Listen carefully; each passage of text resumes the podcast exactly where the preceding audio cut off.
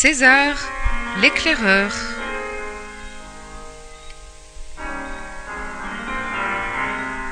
Roman de Bernard Monteau.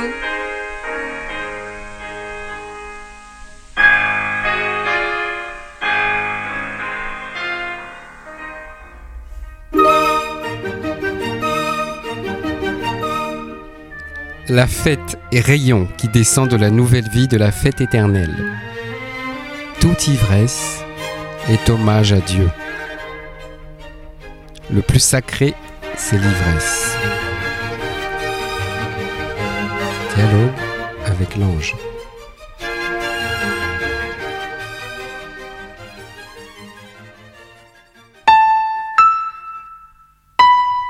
Chapitre 12 Le nouveau défi La fête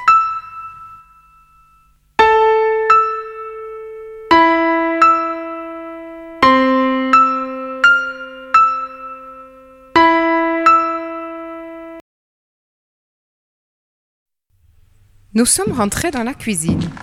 Il faisait frais à l'abri des murs en pierre. Thérèse se précipita vers l'évier en me proposant un verre d'eau fraîche. Visiblement, elle était en forme.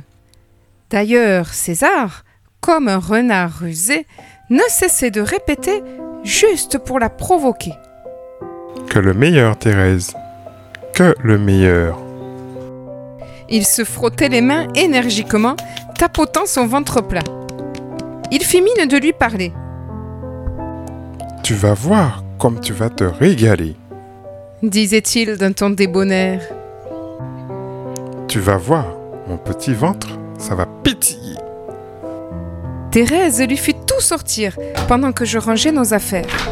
J'en étais presque gênée de voir César papillonner d'objet en objet, bousculé par ce petit bout de femme qui devenait d'une exigence redoutable. Il ne fallait pas traîner dans cette cuisine. Moi, je vous le dis. Accoudé au buffet, l'œil ravi, je les observais, en me disant qu'après tout, je n'allais pas tarder à aller faire une petite sieste.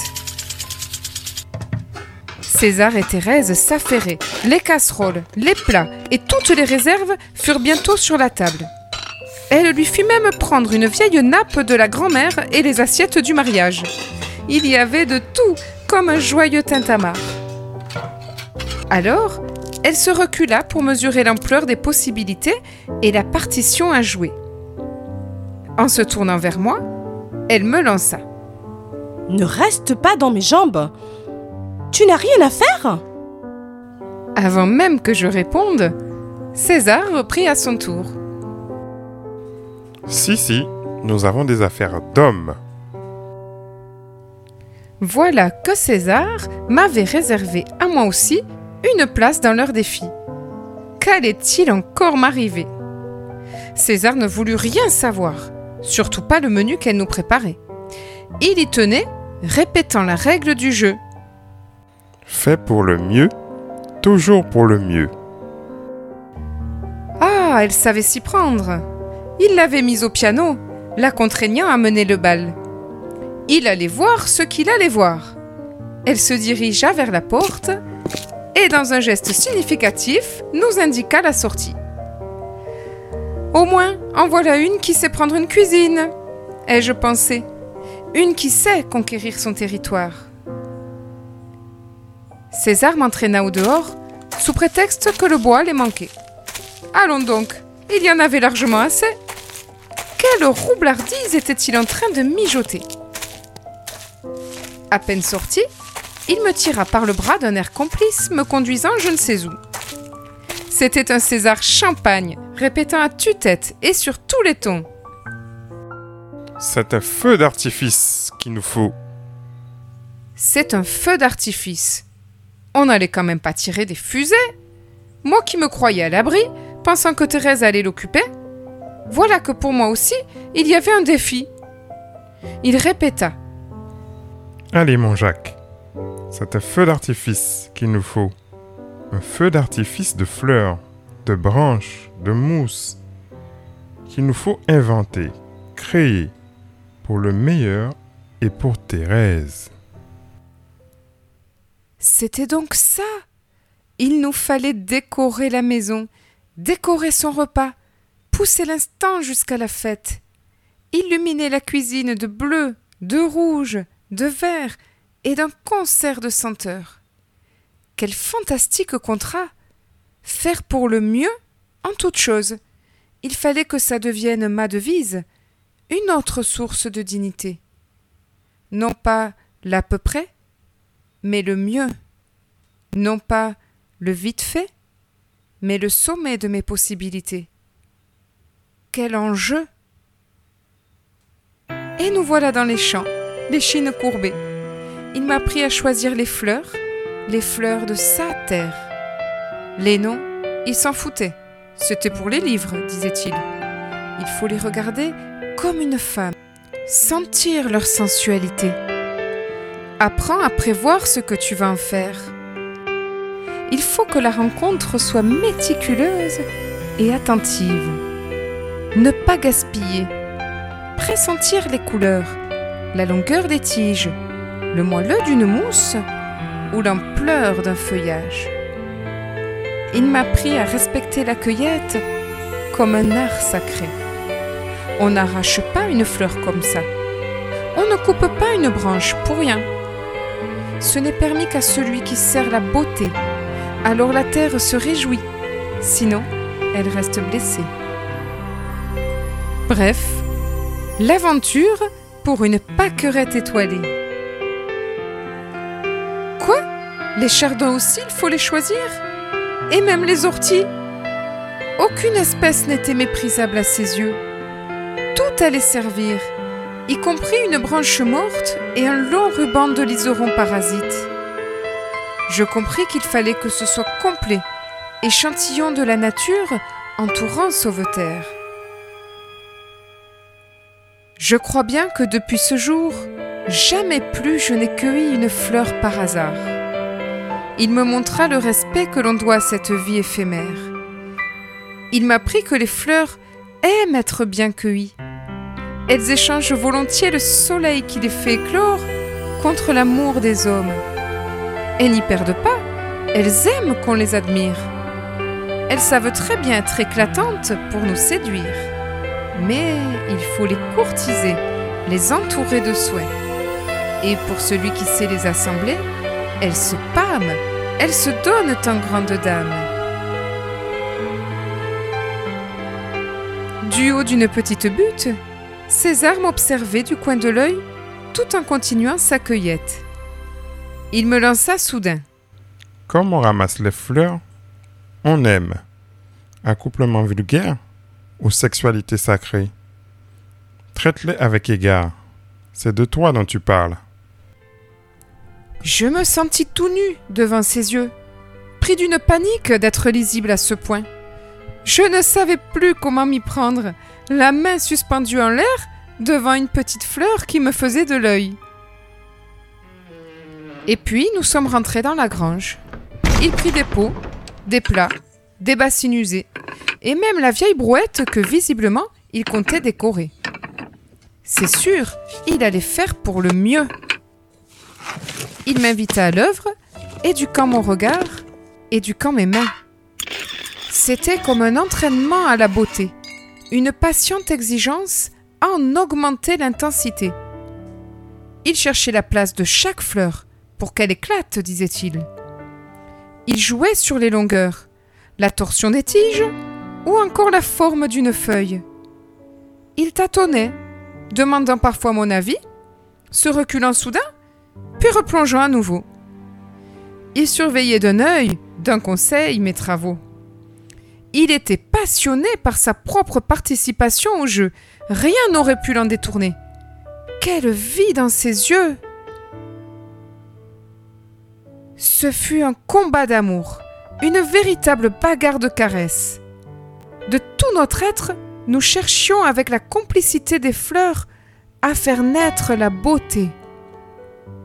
Il suffisait de rien, un centimètre à droite, et la fougère devenait brusquement un merveilleux faire-valoir pour qu'une corolle jaune pâle affirme sa candeur. À ce jeu-là, on pétille. On finit même par se trouver beau et génial, parce que les fleurs en retour nous adressent un silencieux remerciement. Trouver la place de chaque chose, là est le secret. Il n'y a rien d'autre. La beauté naît de la juste place. C'était vrai pour les fleurs, autant que pour la mort de Thérèse. Sensualité sacrée de son crâne chauve. La mort à sa place et sa beauté pouvait éclore. Je les ai vues heureuses, toutes ces petites fleurs, heureuses de nous servir. Se haussant sur leurs tiges, le bustier un peu fier, le décolleté provoquant. Je les ai vues, drapées et hautaines, moulées dans des fourreaux indécents. Plus loin, un chardon sournois dispute sa place à un gros coquelicot, pendant qu'un feuillage touffu étreint un champignon rondouillard. Voilà. J'étais en contact. Comment le dire autrement? Les fleurs sont comme César. Elles parlent en silence.